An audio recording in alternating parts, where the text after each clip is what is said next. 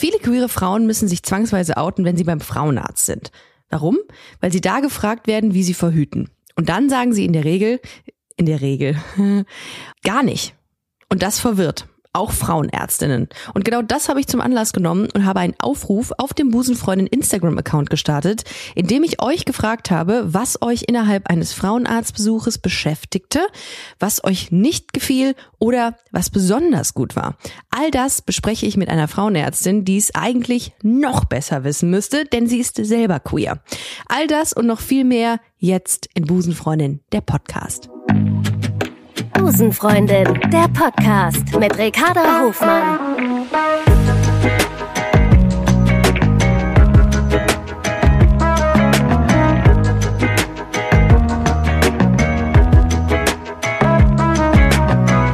Love is Love.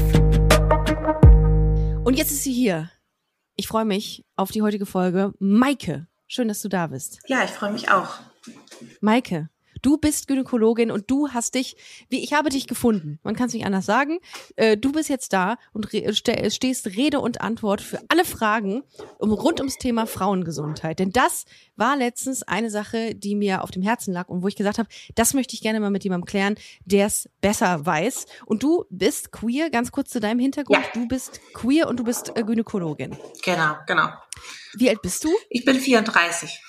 34, ähm, wohnst äh, zusammen mit deiner Partnerin. Seid ihr verheiratet? Genau, wir sind eigentlich frisch oh. verheiratet und äh, oh, wir wohnen zusammen in der Nähe von Mainz. Und ja. genau, ich arbeite hier als Gynäkologin so ein bisschen in der Region verstreut. Das kann ich gleich ein bisschen erzählen. Da sind ja. mehrere Jobs. Ist mal so, gibt's auch so Freelancer? So Freelancer unter den Ja, gibt's tatsächlich auch, weil immer überall da, wo jemand gebraucht wird, kann man auch, sag ich mal, so als Feuerwehrarzt einspringen. Ach, guck. Ja. Genau, das gibt's auch. Da, wo Blut ist, ist auch Maike. Quasi, so ungefähr. Was. Das ist der Slogan. Manch, manchmal.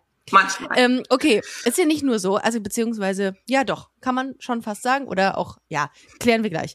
Ähm, Du äh, hast dann eine ganz klassische, ein klassisches Medizinstudium hinter dir und hast dich dann irgendwann auf den Bereich Gynäkologie spezialisiert. Ist das korrekt? Also ich äh, habe in Aachen studiert und mhm. äh, da gibt es so einen bestimmten Modellstudiengang Medizin, der ein bisschen praxisorientierter ist als so das klassische Medizinstudium.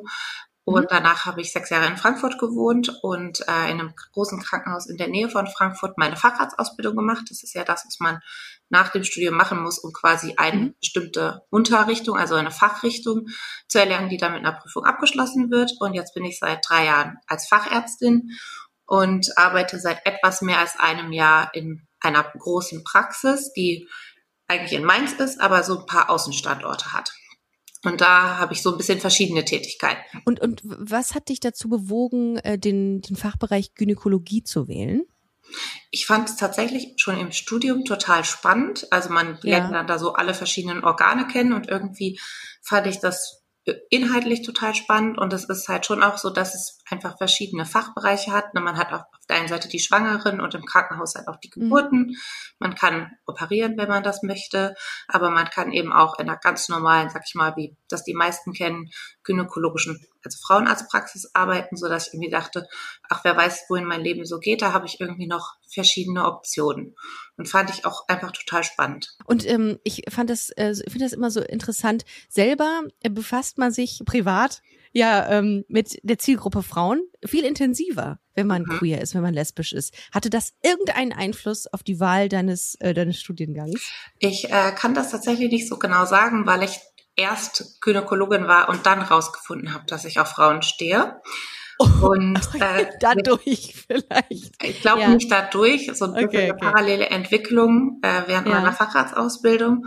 Mhm. Und ähm, dass ich würde jetzt nicht sagen, dass ich das irgendwie spannender fand. Und ich denke mal, einen männlichen Gynäkologen fragt man das jetzt eigentlich ja auch nicht. Ähm, ja. Aber ich finde einfach Frauen das interessantere Geschlecht. Ja, da kann man, ähm, ja, das hast du jetzt wirklich auch fast zum Beruf gemacht. Genau. Ich habe aber tatsächlich, ähm, habe ich mich letztens gefragt, ich würde, glaube ich, irgendwie ungern, also ich habe auch eine Frauenärztin, ich würde ungern zu einem Arzt gehen, das ist aber nur meine persönliche Meinung. Ähm, gibt es viele Frauen, die zu dir kommen und sagen, ja, ich will auf jeden Fall eine Frau als Frauenärztin anstatt ein Frauenarzt? Also ich finde es ganz interessant, weil ich handle ja jetzt, sag ich mal, ganz junge Mädels, aber auch die älteren Damen. Und die älteren Damen mhm. sagen halt, ja, früher waren die Frauenärzte ja immer alle Männer, weil halt einfach früher die meisten Ärzte Männer waren. Und mhm. die sagen so, ach, das ist voll ungewohnt, jetzt ist hier auf einmal eine Frau in der Praxis. Das kenne ich überhaupt gar nicht. Und ähm, die jungen Mädels, ich glaube, für die ist es schon eigentlich auch schöner, eine, eine ein bisschen mehr Verständnis für ihre eigene Situation zu haben. Ne? Ich will jetzt nicht sagen, dass Männer sich da nicht reindenken können, aber ich glaube, die jungen Mädels, gerade die Jüngeren, finden das schon eigentlich besonders gut. Kannst du deine im Rahmen deiner Tätigkeit deine sexuelle Orientierung offen leben? Weil ich habe im Vorfeld auch so ein bisschen recherchiert und habe insbesondere gesehen, dass bei ähm, bei Ärztinnen in Krankenhäusern oder Oberärztinnen, das war auch eine, von der die Rede von Oberärztinnen, oftmals das Gefühl besteht, ich kann mich hier nicht outen, das ist ein sehr konservatives Umfeld, ähm, das traue ich mich nicht. Oder was denken meine PatientInnen etc. Gibt es ja viele Varianten von, von Ängsten. Lebst du das offen? Also, äh, also grundsätzlich lebe ich auf jeden Fall geoutet. Ich ähm, mhm. finde auch nicht, dass ich das verstecken muss. Ich habe auch extrem wenig schlechte Erfahrungen, muss ich sagen, dahingehend bis jetzt gemacht. Aber es ist jetzt nicht so, dass das irgendwie auf meiner auf meinem Praxisschild stehen würde oder auf der Homepage. Und mhm. äh, ich glaube, ich bin auch eher eine weiblich gelesene Frau, so dass man das jetzt vielleicht auch auf den ersten Blick nicht denkt. Aber in meinem Arbeitsumfeld mit den Kollegen, da wissen das eigentlich alle und auch meine Chefs, die hauptsächlich Männer sind, da war das eigentlich dann gar kein Thema, außer vielleicht mal eine Nachfrage mehr, als es sonst bei einer äh, heterosexuellen Frau gäbe. Aber ähm, mit den Patientinnen thematisiere ich das jetzt nicht so automatisch. Aber wenn mhm. ich mit einer mal mehr im Gespräch bin oder so, würde ich das jetzt nicht verheimlichen.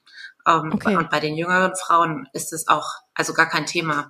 Ich bei einer älteren Frau habe ich das jetzt noch nicht so angesprochen, weil das Thema einfach nicht aufkam. Es gibt ein, ein Netzwerk, äh, auf das ich durch meine Recherchen gestoßen bin, das sich Netzwerk Charlotte e.V. nennt.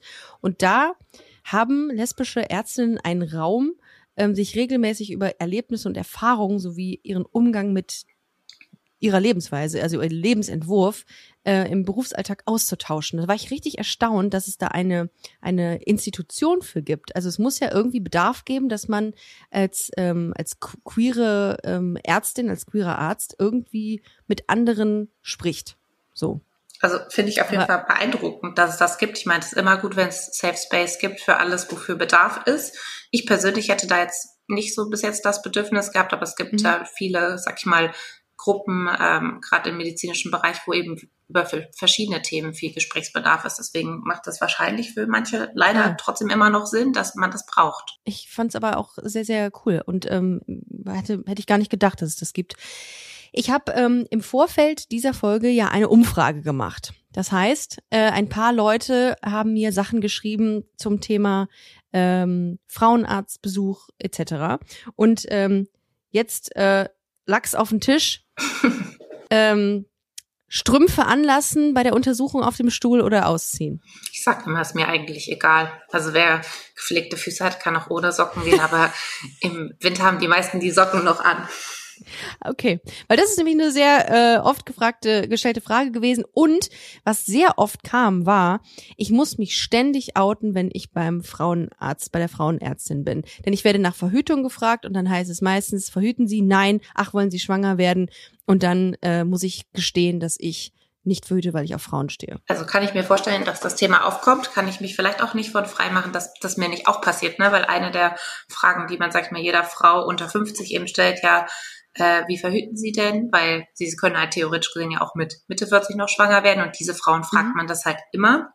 Mhm. Wenn ich jetzt aber eine Patientin habe, die ich vorher noch nie gesehen habe, dann frage ich eigentlich, bevor ich die Frage frage, erstmal nach dem Partnerschaftsstatus, sag ich mal. Und die meisten rücken darüber dann auch damit raus. Aber ich würde sagen, nicht alle. Also ich denke, es gibt auch ja. welche, da weiß ich es nicht. Ich schreibe mir das auch auf, weil ehrlicherweise kann ich mir das gerade mit der Maske nicht zuordnen, wenn die nach einem Jahr sonst wiederkommen. Ähm, ah. Und dann gibt es natürlich auch noch die Frau, die äh, vielleicht nicht heterosexuell ist und trotzdem die Pille nimmt aus anderen Gründen, mhm. so dass man es gar nicht immer so rausfinden kann. Aber es gibt natürlich schon diese Falle, dass man da reintappen kann bei einer Frau, die eben nicht unbedingt Sex mit einem Mann hat, nicht schwanger werden kann, aber dass man das trotzdem fragt. Gibt es eine Art Akte, also gibt es eine, eine Patientenakte, ja, ne, die, in der man das dann einträgt? Also Genau. steht das dann da drin? Also wir haben eine Computerakte, die aber Ja. nur praxisintern ist. Also ähm, ah, okay. da können alle aus der Praxis, sag ich mal, zugreifen. Vom Datenschutz her können wir das auch niemand anderem rausgeben. Wollen wir ja auch gar nicht. Und ich Ja. schreibe mir da schon eigentlich immer oben relativ genau was über die Patientin rein, so dass ich das mir da auch reinschreiben würde. Aber das ist nur für unseren Nutzen. Also es ist jetzt nicht so, dass die Krankenkasse oder irgendwelche anderen Ärzte oder der Arbeitgeber das darüber erfahren würde. Also es ist schon super vertraulich. Ich habe ähm, eine sehr interessante Frage bekommen, die ich total spannend fand. Und zwar, sollte ein Transmann nach der Geschlechtsangleichung immer noch zur Vorsorge ähm, zur Frauenärztin gehen? Uh, das ist wirklich eine spannende Frage. Also das ist ein, äh, ein Feld, damit kommen wir als Frauenärzte auch immer mehr mit in Berührung. Mhm. Ähm, also wenn man jetzt sagt, ein Transmann, der komplett operiert ist, also der eine Mastektomie hatte, also wirklich beide Mhm. Brüste entfernt bekommen hat, wo das ganze Drüsengewebe weg ist und wo auch letztendlich alle weiblichen Geschlechtsorgane, also die Gebärmutter, äh, die Eierstöcke, ähm, die Vagina entfernt wurden. Da würde ich jetzt sagen, braucht nicht mehr zum Frauenarzt gehen, ja, weil eigentlich alles weg ist, sag ich mal, wo irgendwas äh, sich jetzt entwickeln kann. Aber wenn natürlich Bedarf dafür ist, würde jetzt auch niemand sagen, nee, du darfst nicht kommen. Also, aber so ist es tatsächlich ja schon was, was in der Summe trotzdem noch nicht so häufig jetzt vorkommt. Also ich habe zwei Transmänner bei mir in Behandlung, die aber beide noch nicht operiert sind. Und ähm, gibt es auch Gespräche, die du führst mit deinen PatientInnen, wo es genau um Thema Identität geht? Also dass du, dass, dass da vielleicht auch was aufkommt, wo du nicht nur Ärztin bist, sondern auch mehr oder weniger Psychologin, sage ich jetzt mal? Also ja, das, das kommt schon vor. Ich glaube, dass man als Frauenarzt ja für viele, und das hoffe ich auch zu sein, äh, schon auch eine Vertrauensperson ist. Und gerade wenn wir eben über das Thema Partnerschaft sprechen, da kommt es schon manchmal auf. Und also ich habe wirklich den Eindruck, dass da auch unter meiner Altersgruppe noch eine Generation ist, die da noch auch noch mutiger ist, auch die Sachen anzusprechen. Also ich habe zwei sehr junge ähm, transsexuelle Patienten und äh, ich habe aber auch welche, die gesagt haben, ich bin non-binär und eine kam Mhm. halt mit der Mutter, die war 15 und hat das eben von sich gesagt. Und da ist natürlich dann wahnsinnig viel Gesprächsbedarf. Auch wie geht man damit um? Was äh, ist da für ein Bedarf auch an Behandlung? Und äh, das ist dann schon ein sehr intimes Gespräch, was auch viel Fingerspitzengefühl braucht. Wann kommt man so im Schnitt, wann gehen, kommen so die ersten zu dir? In welchem Alter? So Anfang der Pubertät, 12, 13? Also so wann ist 12, das? 13 sind eher so die, wo die Mama sagt, ja, jetzt kannst du da schon mal hingehen. Und so aus eigenem Antrieb kommen die dann irgendwas zwischen 14 und 17, die meisten. Und Welche? Bitte? Ich wollte noch sagen, wir haben da so eine Mädchensprechstunde. Äh, da die dann kommen, können auch zu zweit kommen, können äh, mit der Mama kommen, können auch mit einer Freundin kommen. Und dass wir halt wirklich auch sagen, passiert jetzt gar nichts. Wir sprechen einfach erstmal, du kannst dir das hier angucken, kannst dir angucken, wie der Günstuhl aussieht, wer hier alles arbeitet. Und das finde ich auch eine ganz wichtige Arbeit. Ich habe lustigerweise ähm, in einem Kommentar gestern gelesen, da sagte eine, sie hätte ihre Frauenärztin mal gefragt, wie oft sie am Tag sagt, rücken Sie bitte noch mal etwas vor. Und sie hat gesagt, 50 Mal und mehr müsste sie das pro Tag sagen. Ich würde auch sagen, jedes Mal. Also keiner rutscht da freiwillig an die Kante. Keiner. Ich übrigens auch nicht, Keiner wenn ich zum Frauenarzt gehe. Wie geil ist das denn? Ja, wie, wie ist das denn eigentlich, wenn eine Frauenärztin zur Frauenärztin geht? Ähm, äh, sagst du ihr, was sie zu tun hat, diejenige? Oder wie, wie ist das denn? Also meine, meine Frauenärztin, zu der ich jetzt gehe, ist eine gute Freundin von mir. Bin ich selbst, Man, ja. Das wäre jetzt komisch, bin ich selbst. Nee, ist auch nicht meine Praxiskollegin, aber ist eine gute Freundin von mir. Und da sprechen wir dann vorher schon ganz genau darüber, was ich gerne hätte. Also ich glaube, wir sind schon ein bisschen Special-Patienten dann. Ach, guck. Das ist ja, das ist ja interessant. Ähm, mh, okay. Ähm, wie, wie oft sollte man zum, zur Gynäkologin, zum Gynäkologen gehen? Weil das ist ja ein Thema, ähm, ich habe mehrfach gelesen in den Kommentaren, ich muss doch eigentlich nicht zur Frauenärztin gehen, ich schlafe doch eh nicht mit Männern. Also, sorry. Und dann dachte ich mir so, oh Leute, das müssen wir jetzt aber mal hier richtig mal klären. Das müssen Wie wir jetzt oft mal sollte man- klären. Genau. Wie oft sollte man zum Gynäkologen oder sollte Frau zum Gynäkologen, zur Gynäkologin gehen? Also das äh, kann man natürlich so nicht über einen Kamm scheren. Es gibt da ja verschiedene Sachen, die da zu klären sind. Das eine ist, man muss ja ab 20 Jahre sollte man einmal im Jahr zur Krebsvorsorge gehen. Ne? Das ist der Check-up Gebärmutterhalskrebs, wo dieser Abstrich gemacht wird, den keiner mag. Äh, und da wird in der Regel auch noch die Brust untersucht. Ähm, das ist eigentlich einmal im Jahr. Und die jungen Frauen, die zum Beispiel noch die Pille nehmen, äh, sollten sogar jedes halbe Jahr kommen. Aber dann gibt es trotzdem natürlich auch Patientinnen, die sagen, okay, nee, ich muss nochmal kommen, weil ich habe ein Problem, ich habe hier Schmerzen oder meine Periode ist total unregelmäßig und da gibt's auch welche, die kommen durchaus öfter, aber einmal im Jahr sollte man auf jeden Fall kommen und das trifft auf, auch auf Frauen, die nicht heterosexuell sind, zu, weil gerade das Thema Krebsvorsorge, also Krebs ist jetzt nicht was, was in einem heterosexuellen Umfeld sich nur auffällt und auch diese Geschichte mit dem Gebärmutterhalskrebs, der in Anführungsstrichen durch Sex und sexuell übertragbare Viren entsteht, der macht nicht vor uns Halt.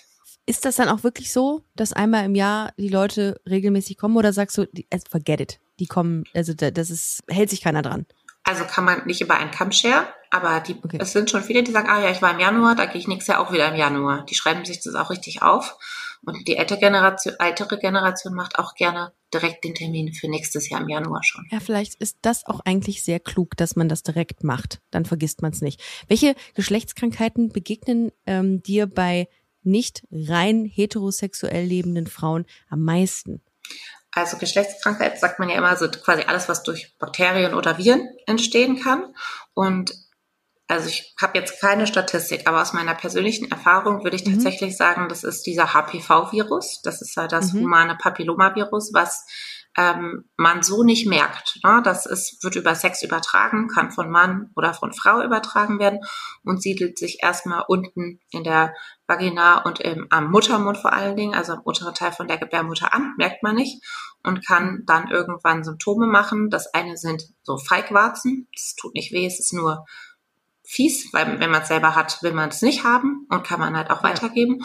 Und das andere ist halt, dass daraus Gebärmutterhalskrebs entstehen kann. Und das ist schon, sag ich mal, der Virus, der auch mit, sag ich mal, gefährlich ist, aber äh, mhm. den wir auch durchaus häufig sehen. Und das Thema Lecktücher würde man ja in dem Zuge dann ähm, auch mal berücksichtigen, könnte dazu führen, dass es, äh, dass, dass solche HPV-Viren oder HPV-Infektionen ähm, verhindert werden können. Aber ist das faktisch ein Ding? Also ich kenne ungelogen niemanden, der Lecktücher benutzt. Schlimm genug, weil es, ne, also gerade bei Leuten, die häufig ihre GeschlechtspartnerInnen wechseln, noch nie gehört. Wie ist das? Gibst du Leuten Informationen mit oder gibt es, ähm, weiß ich nicht, also ist das überhaupt ein Thema bei euch, Lecktücher? Also ich muss jetzt äh, zugeben, dass wir das heute Morgen in der Praxis erstmal gegoogelt haben mhm. ähm, in der Vorbereitung dieser Folge hier, wenn wir ganz ehrlich sind. Geil. Und ist ja. gut, ne? Äh, bin ja. ich jetzt auch wirklich nicht stolz drauf. Und also ich mache mhm. schon eine relativ ausführliche Beratung, was so Viren, äh, Bakterienübertragung gibt, was Kondom angeht. Aber das Thema mhm. Lecktücher, muss ich ehrlicherweise zugeben, hat sich meiner Beratung bislang aus Unwissenheit auch ein bisschen entzogen. Mhm. Also ich muss schon sagen, dass ich glaube, ich wusste, dass es das gibt, aber so, ja, ja, ist äh, tatsächlich nicht, auch nicht so in meinem Fokus gewesen. Und ich habe heute eine Umfrage unter 20 Gynäkologen gemacht und niemand kannte es. Also im Rhein-Main-Gebiet ist da jetzt Besserung unterwegs, aber ich glaube, das ist ein allgemeines Aufklärungsproblem, Absolut, was alle betrifft. Sehe ich auch so.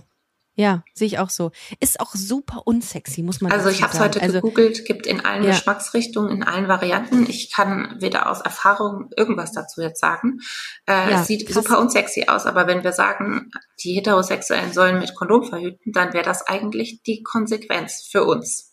Finde ich nämlich auch. Das finde ich nämlich auch. Einfach auch aus, ähm, aus symbolischen Gründen müsste das einfach viel mehr in den Fokus gerückt ja, werden. Ja, und wenn man, wenn man mal einen Herpes gekriegt hat, den man ja übrigens auch übertragen kann, dann äh, hätte man sich vielleicht im Nachhinein gefreut, wenn man so ein Lecktuch benutzt hat.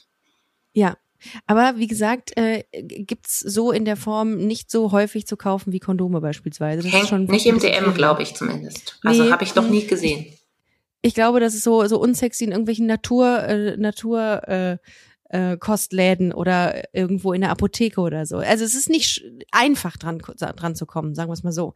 Ähm, was macht dir an deinem Job am meisten Spaß? Also es gibt doch irgendwie immer mal so Bereiche, wo man sagt, oh da, das finde ich schon immer ganz cool. Ähm, was ist das bei dir? Also mir macht mein Job grundsätzlich mega Spaß. Ich bin super, super gerne Frauenärztin und äh, lebe in einer Praxis oder in einem Praxiskomplex meinen Beruf aus, in dem ich ziemlich viel machen kann. Also ich habe quasi ein Standbein in einer Praxis, wo ich alles mache, wo jede Frau so vorbeikommen kann. Dann äh, operiere ich noch nebenher in unserem Hauptzentrum und mhm. also so kleinere Eingriffe. Und äh, ich mache vor allen Dingen auch Chemotherapie bei Brustkrebs- und Eierstockkrebspatienten einen Tag in der Woche. Und für mich ist schon diese Mischung sehr, sehr spannend. Ja, aber was sich eben so durch die komplette Bank irgendwie zieht, ist, dass ich das Tollste eigentlich finde, das Vertrauensverhältnis, was man mit den Patientinnen aufbaut, weil das ist jetzt nicht mehr so wie früher, als ich im Krankenhaus gearbeitet habe. Da kamen die nur einmal vorbei und dann hast du die behandelt und dann war sie weg, sondern du behandelst sie von Anfang an, du stellst vielleicht sogar die Diagnose, es ist irgendwas, was vielleicht auch schwierig zu behandeln ist und du begleitest sie dadurch und kannst den Weg ein bisschen ebnen und gucken, dass das auch alles so abläuft, dass die Patientin im besten Fall ja wieder gesund wird. Und das äh, mit der Patientin zu machen, das finde ich ganz, ganz toll. Guckt man sich denn ähm, als lesbische Frauenärztin, das ist wahrscheinlich, ähm, äh, das ist äh, sehr naiv, meine Frage jetzt. Aber ich frage mich, guckt man sich die Patientinnen anders an, weil man selber ja viel mit dem weiblichen Körper, dadurch, dass man ja mit einer Frau dann zusammen ist, guckt man den anders an. Also sagt man, ach, das sind schöne Brüste. So. Also was man als Mann vielleicht eher, vielleicht weniger in dieser Position sagen würde, oder ist das totaler Quatsch, was ich hier sage? Also ich glaube, es ist grundsätzlich nicht so Quatsch, weil wenn man in die Sauna geht und sieht eine andere Frau, guckt man irgendwie auch automatisch, wie sieht die aus. Das muss ja gar nicht wertend ja. sein. Und klar, wenn sich eine Frau aussieht, ich sehe erstmal, okay, die hat große oder kleine Brüste, diese Form oder diese Form. Und natürlich gibt es Brüste, die finde ich vielleicht ein bisschen schöner, ja. Mhm. Aber ich würde jetzt zumindest nicht sagen, dass ich das irgendwie mit nach Hause trage, auf gar keinen Fall, dass mich das in irgendeiner Weise anmacht oder so. Ich finde, ja. kann ich ganz, ganz klar trennen. Aber wenn ich dann die Patientin mir die Brust angucke, dann geht es ganz klar darum, okay, ist da irgendwas, ist da ein Knoten, tut das irgendwo weh, müssen wir da noch ja. irgendwas weiter abchecken, ist die Brust vielleicht zu groß, kriegt die dadurch Probleme und dann geht das schon in so einen ganz klaren Arbeitsmodus. Gut. Ja, ich, ähm, ich versuche mich da reinzudenken und denke mir, ich kann das überhaupt nicht, kann mich da gar nicht eigentlich reindenken. Ich kann dir noch ein Beispiel geben. Wenn ja. ich jetzt zum Beispiel, ich behandle ja viel Brustkrebspatientinnen mit und betreue die dann während ihrer Chemotherapie und äh, mhm. oft werden die danach ja dann an der Brust operiert und kriegen dann ihren Tumor aus der Brust operiert. Und dann mhm. kommen die oft nochmal wieder, weil sie noch weiter Medikamente brauchen. Und dann freuen die sich so, wenn ihre Brust schön geworden ist. Und klar, wenn die mir das dann zeigen, dann sage ich natürlich, wenn es mir gefällt, oh, das hat er richtig schön gemacht, ja. Ähm, oh, das war schön. Und das ist dann auch schön, das finde ich dann auch super schön. Ja. Und natürlich gibt's mal die Brust, die finde ich bisschen schöner als die andere. Ja klar, warum auch nicht? Du bist ja auch nur ein Mensch. Ja. Das ist ja wird ja manchmal auch äh, ähm, wird ja auch ein bisschen. Also ich finde Ärzte werden zumindest in meiner Familie wurden sie immer sehr glorifiziert. Das sind das sind Maschinen. Das sind Maschinen, die können ähm, kannst du nachts wecken und dann äh, können die operieren. Aber es sind Menschen. Ihr seid alles nur Menschen. Sind schon auch Maschinen. Man, es sind auch Maschinen. Aber was man was man auf jeden Fall nie verliert ist dieses, wenn man nachts geweckt wird, okay, ist nicht der Notfallkaiserschnitt, sondern der Hund, der muss raus. Aber da so, stehe ich auch richtig, richtig steil im Bett. Das verlernt man nicht. Ich habe äh, letztens überlegt, ich habe mal einen, ähm, einen Praktikumstag. Achtung, jetzt kommt auch die Geschichte zum Tag dazu. Einen Praktikumstag beim Tierarzt gemacht, weil mhm. ich das mal ausprobieren wollte damals während der Schulzeit und musste einen eitrigen ähm, Abszess äh, wegschneiden. Danach bin ich fast ohnmächtig geworden. Weißt du, wo ja der war? Alles, am Hals. Am Hals. Mhm. Darum habe ich einen riesen Respekt davor, äh, vor, vor eurer Arbeit. Aber gibt es halt Dinge, wo du auch mal sagst, okay, da, da komme ich jetzt auch mal an meine Grenzen. So, also gibt es das? Das mit dem Abszess, das wäre jetzt eher eine der schönen Tätigkeiten. Sowas ist schon oh. auch ein bisschen befriedigend. Das darf ich jetzt bestimmt eigentlich nicht sagen. Ähm, Doch, gerade. Das finde ich ja das Interessante. Ihr, ihr liebt ja das, was ihr also tut. Ist halt, du kannst halt ganz schnell einen Erfolg für die Frau bringen. Ne? Ist sofort besser. Ähm, also ich glaube, man wird schon auch Arzt, weil man, also die meisten, weil man irgendwo gern drin rum, rumstochert, Nadeln, Skalpelle. Schön, schön. Vielleicht müssen wir das ja. rausschneiden. Im wahrsten Sinne, ja. ja. Oh, das müssen wir rausschneiden. Mhm. Ja. Nein, das mache ich schon auch gerne. Und ähm, also grundsätzlich finde ich eine, eine, gewisse Hygiene, wenn man zum Frauenarzt geht, schon schön. Ne? Ich meine, es ja. gibt Frauen, die ähm, legen da nicht so Wert drauf, dann werden die genauso behandelt. Aber natürlich freue ich mich, wenn, muss gar nicht rasiert sein übrigens, überhaupt gar nicht. Mhm. Da gibt es ja auch Frauen, die sich dann ah. extra rasieren, das eine Mal im Jahr, dass sie zum Frauenarzt gehen. Ja, auch die Frau über 60 macht das da zum Teil. Das finde ich gar nicht wichtig. Ach, aber krass, das wusste ich frisch gar nicht, gewaschen ist schon extra schön. machen dann. Okay. Ja, das, das ist schon äh, für alle Beteiligten wäre das ja dann nett eigentlich. Was ist denn so die ähm, die perfekte äh, Geschlechtsorganhygiene? Also was würdest du empfehlen, dass was jede Frau machen sollte, um ähm, ja, um sauber zu sein. Weil das ist ja auch eine Sache, die zum Beispiel, ich habe ich letztens in irgendeinem Podcast gehört, ähm, Sauberkeit ähm, bei, bei Männern. Was ist das bei Frauen, das Pendant? Also das, ich weiß nicht, ob es das Pendant ist dazu. Dazu kenne ich okay. mich anderweitig zu schlecht aus. Ähm, mhm. Also ganz wichtig ist, dass man maximal einmal am Tag das abduschen oder sich da waschen sollte. Also die übertriebene Intimhygiene macht tatsächlich ganz, ganz viel kaputt. Ja, weil mhm. wir haben ja in der Vagina äh, so Bakterien, die heißen Milchsäurebakterien und die sezernieren, also die schütten so Säure aus quasi. Hört sich jetzt ein bisschen fies an, aber deswegen ist ja mhm. auch das, äh, das Vaginalsekret ist ja säuerlich, ja. Und es dient ja dem Schutz, dass quasi keine Bakterien, zum Beispiel aus dem Darm, also aus dem Po, da hochkrabbeln können und irgendeine Entzündung machen können. Und wenn man jetzt ständig duscht, macht man die ja weg die werden ja auch ausgeschwemmt und können sich nicht so schnell hinterher nachproduzieren. Und dann kann man halt auch mehr Entzündung kriegen. Ne? So eine schöne Pilzinfektion oder eine schöne bakterielle Infektion kann immer auch dadurch entstehen. Ja, also maximal einmal am Tag duschen, ähm, Tampons regelmäßig wechseln, nicht so eine Geschichte. Und ganz kurz, Seifen, Seifen, die austrocknen? Ja, also so oder, ganz oder normales Duschgel, aber ich weiß nicht, wer sich da wirklich Duschgel reinschüttet, also von außen mhm. easy und dann einfach ja, mit ein ja. bisschen Wasser. Keine übertriebene okay. Hygiene. Wenn es irgendwie mhm. komisch riecht oder so, dann lieber mal zum Frauenarzt gehen, als das achtmal am Tag duschen. Okay. Mhm. Und dann natürlich auch ganz wichtig, äh, während der Periode die Periodenunterwäsche oder die Tampons regelmäßig wechseln, nicht ein Tampon 15 Stunden da drin gammeln lassen, ähm, sondern so maximal acht Stunden. Ähm, und es gibt natürlich auch Frauen, die kriegen von den Tampons trotzdem, sag ich mal, eine Entzündung. Aber in der Regel, wenn man den innerhalb von acht Stunden wechselt, ist das eigentlich so regelmäßig. Und ganz wichtig, wenn man auf Toilette war, immer von vorne nach hinten wischen, ne? nicht von hinten nach vorne. Würdest du, weil du gerade die Menstruation angesprochen hast, würdest du äh, Menstruationstassen, welche Form ähm, der ähm, Hygiene würdest du da oder Hygieneartikel würdest du da empfehlen? Für die Periode? Mhm. Ich finde das, was für die Frau sich gut anfühlt. Ich finde, da gibt's nichts, was besser ist, wenn die meisten benutzen äh, Tampons, wobei jetzt auch viele mit Periodenunterwäsche und Menstruationstasse gut zurechtkommen, weil es ja eher, sag ich mal, mhm. neuere Produkte sind. Aber es gibt auch genügend Frauen, die nur Binden benutzen. Solange man da auf die Hygiene achtet und das für einen selber schön ist, ist das völlig fein. Berätst du auch in solchen Sachen? Also setzt du dich hin und sagst, das sind die Möglichkeiten, die ihr habt, äh, wenn ihr eure Periode bekommt? Oder ähm, entscheidet das jeder selbst? Also wenn jetzt jemand mit der Frage kommt, dann würde ich das schon beraten. Aber die meisten hatten ihre Periode dann schon und äh, mhm haben da tatsächlich weniger Fragen als zum Thema Verhütung oder irgendwelchen sexuellen Fragen.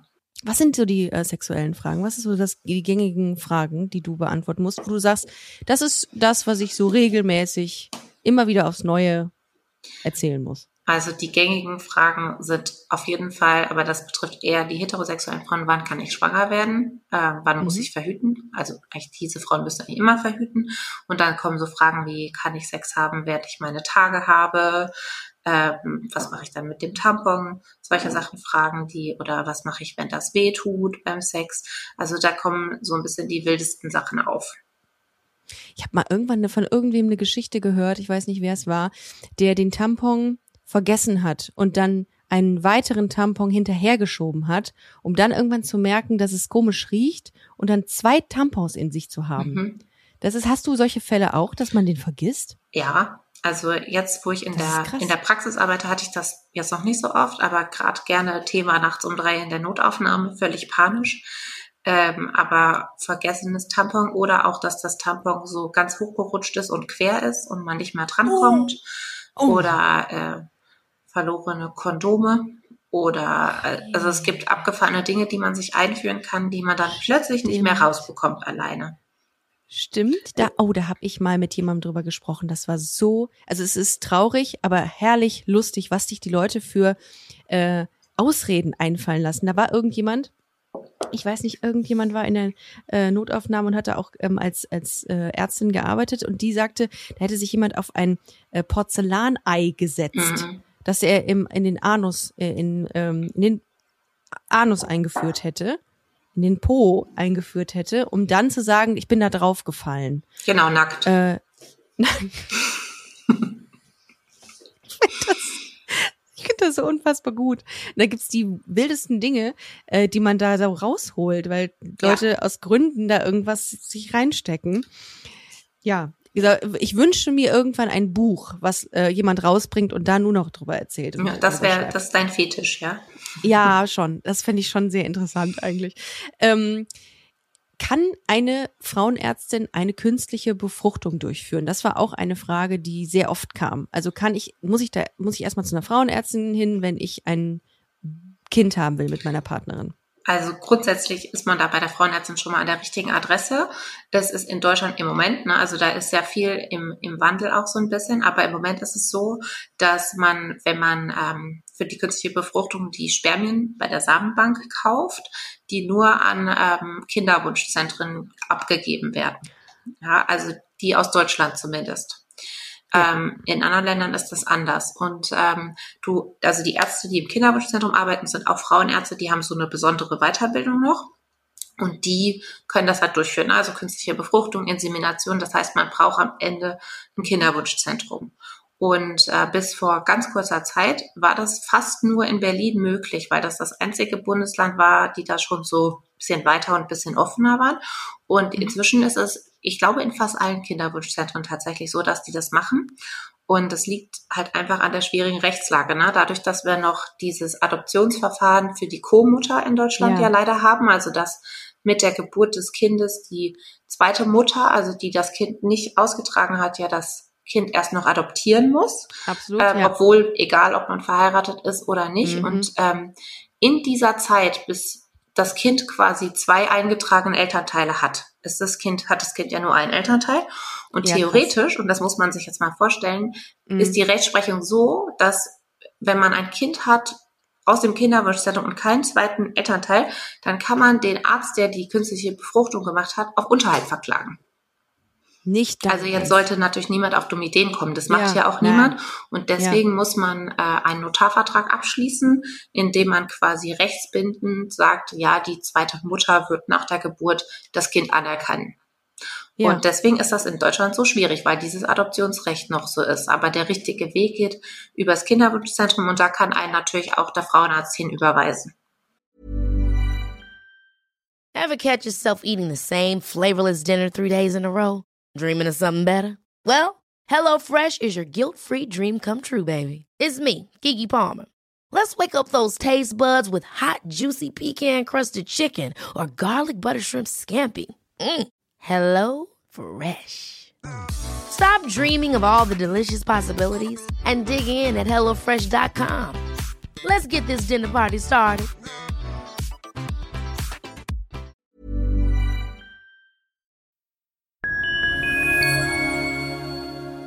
Liebe Community, eine ganz kurze Zwischenmeldung an dieser Stelle. Wir sind mit Love is Life erneut auf Tour. Miriam Boawina Irina Schlauch und ich bringen zusammen ein bisschen Farbe in die Flinterwelt. Mit dem Love is Life Pride Special kommen wir am 29. Juni nach München in den Schlachthof, am 19. Juli ins Karlswerk nach Köln und am 1. August ins Übel und Gefährlich nach Hamburg. Eins meiner persönlichen Highlights wird die Live-Weltpremiere meines ersten Songs sein. Es wird weitere Highlights geben. Es wird lustig, deep und selbstverständlich seid ihr mittendrin. Love is Life Pride Special 2024. Tickets gibt's auf eventim.de oder in den Busenfreundin Show Notes. Wir sehen uns auf Tour und jetzt geht's weiter mit Busenfreundin, der Podcast.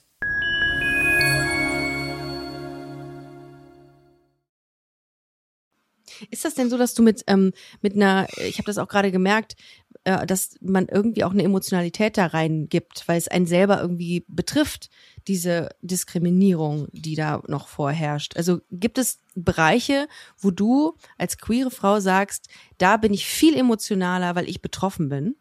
Also ich glaube, das hat sich natürlich so ein bisschen entwickelt, gerade dieses Kinderwunschthema und dass das in Deutschland ja immer noch so ein bisschen äh, schwieriger ist mit dem Adoptionsverfahren und vor allen Dingen, bevor das überhaupt flächendeckend in Deutschland angeboten wurde. Ich glaube, das nimmt mich schon emotional ein bisschen mit, weil ich das mhm. einfach so unfair finde und mhm. ähm, man da auch einfach, also ist ja dann auch immer noch eine finanzielle Sache, das kann sich halt auch einfach nicht jeder leisten. Du startest halt mit locker 5000 Euro brauchst du mal mindestens, ja. bevor du überhaupt anfängst, ja. Ja, das ist ähm, krass. Das ist schon, finde ich, ein Thema, wo ich emotional so ein bisschen mit drin hänge. Da folge ich auch diesen No-Adoption-Account ähm, mhm. auf Instagram. Das finde ich ganz spannend und hoffe einfach, dass ich das in der nächsten, in der nächsten Zeit mal ganz flott irgendwie verbessert. Und äh, wo ich auch, was mich natürlich auch immer sehr beeindruckt, dass wenn gerade so die jungen Mädels kommen und sagen, also ich glaube, ich bin lesbisch oder ja, ich bin bisexuell, jetzt im Moment habe ich einen Freund, aber ich glaube, ich könnte auch das andere. Ich hatte sogar eine 17-Jährige, die hat gesagt, sie ist pansexuell und mhm. also es gibt da ja wirklich ganz schön mutige Teenies und auch ja. Erwachsene, die das so ansprechen und das finde ich, glaube ich, auch beeindruckend, weil das für mich in meiner Jugend tatsächlich gar nicht so Thema war und ich da auch wenig Rollenvorbild hatte. Und ich glaube, das äh, ist Voll. auf jeden Fall auch ein Ding, was mich so ein bisschen verfolgt.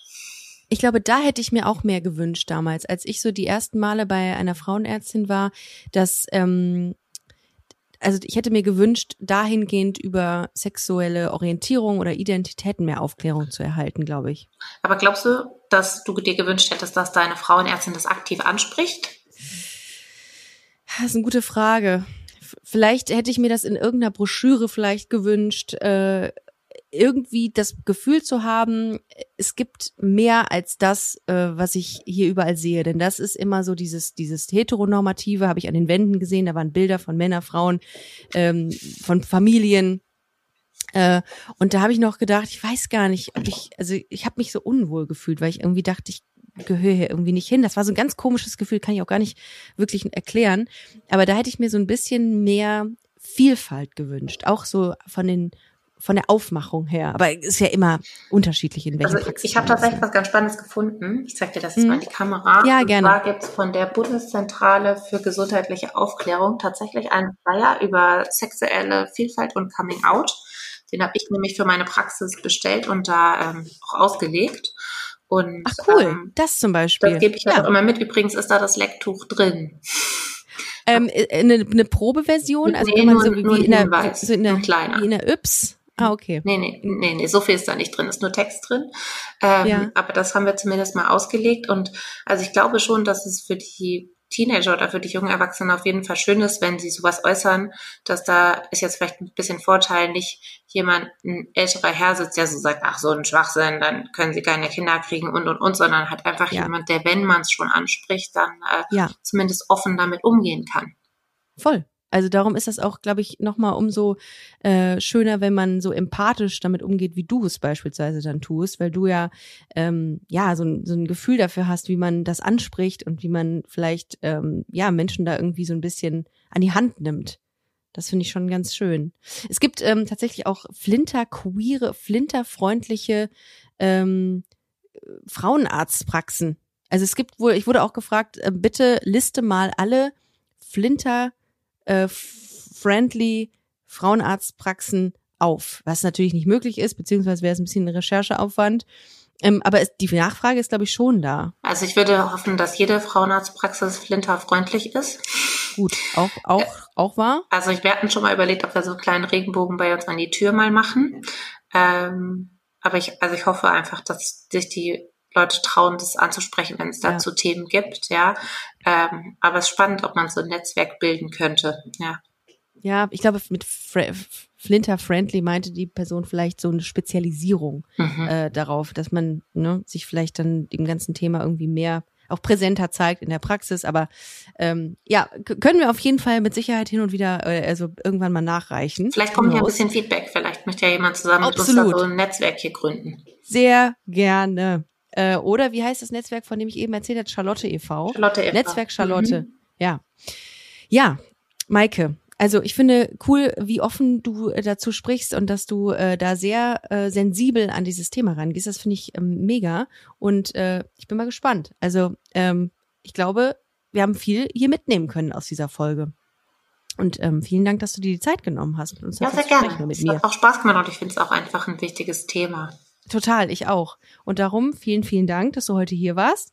Ähm, was steht heute bei euch noch so an? Was macht äh, eine Frauenärztin abends, wenn sie nicht auf dem Günststuhl äh, sitzt? Sie selbst sitzt ja eher nicht da drauf. Selten. Also jetzt heute steht jetzt tatsächlich nicht mehr so viel an. Äh, aber sonst äh, im Alltag machen wir ganz viel mit dem Hund und auch mal ein bisschen Sport oh ja. oder was mit Freunden. Ja. Und am Wochenende Schön. gehen wir mal in die Sauna. Ja, so wie es sein muss. Mhm. Vielen Dank, Maike. Ihr Lieben, äh, wenn ihr mehr erfahren wollt, äh, dann googelt.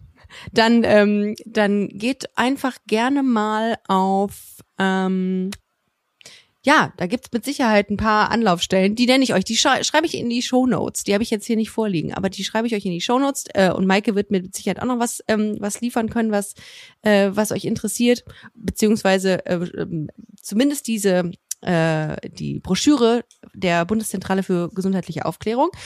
Und damit sage ich vielen Dank fürs Zuhören. Bis nächste Woche. Macht es gut. Tschüss. Das war Busenfreundin, der Podcast mit Ricarda Hofmann. Mehr gibt's unter www.busen-freundin.de oder auf Instagram busenfreundin-podcast.